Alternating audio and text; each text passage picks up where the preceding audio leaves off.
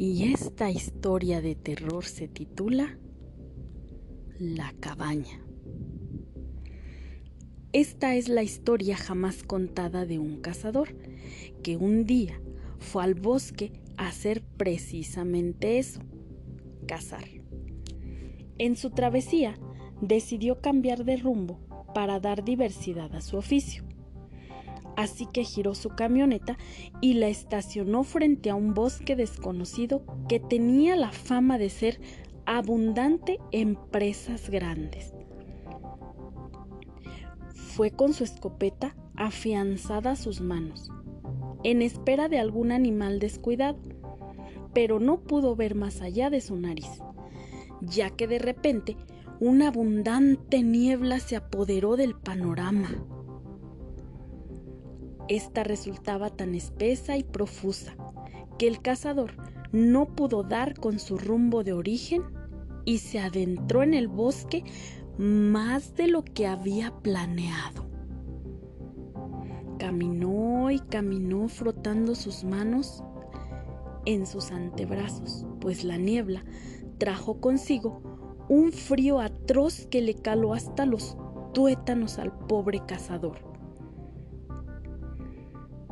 Mientras un marcado humo blanco salía de su boca con cada respiración, él temblaba como una hoja.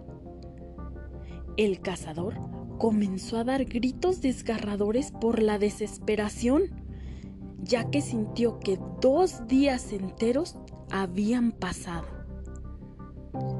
Sentía hambre, sed, frío y sobre todo una angustia. Hasta que a lo lejos, de repente, divisó una cabaña de madera. Fue corriendo hasta la cabaña y debido a su desesperación, entró sin siquiera tocar.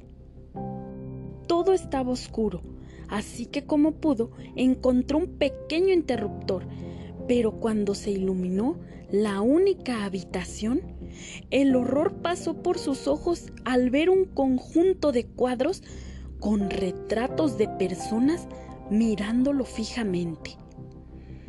Unos tenían el rostro completo, pero otros no exactamente.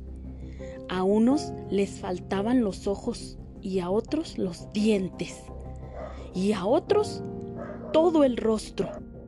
Sin embargo, cansado, confuso, aterrorizado y a su vez aliviado por haber encontrado un refugio, sin importar su apariencia, decidió que cualquier agujero sería mejor que aquella tortura despistante, por lo cual sacó una manta y prácticamente se desmayó debido al hambre, sed y la angustia.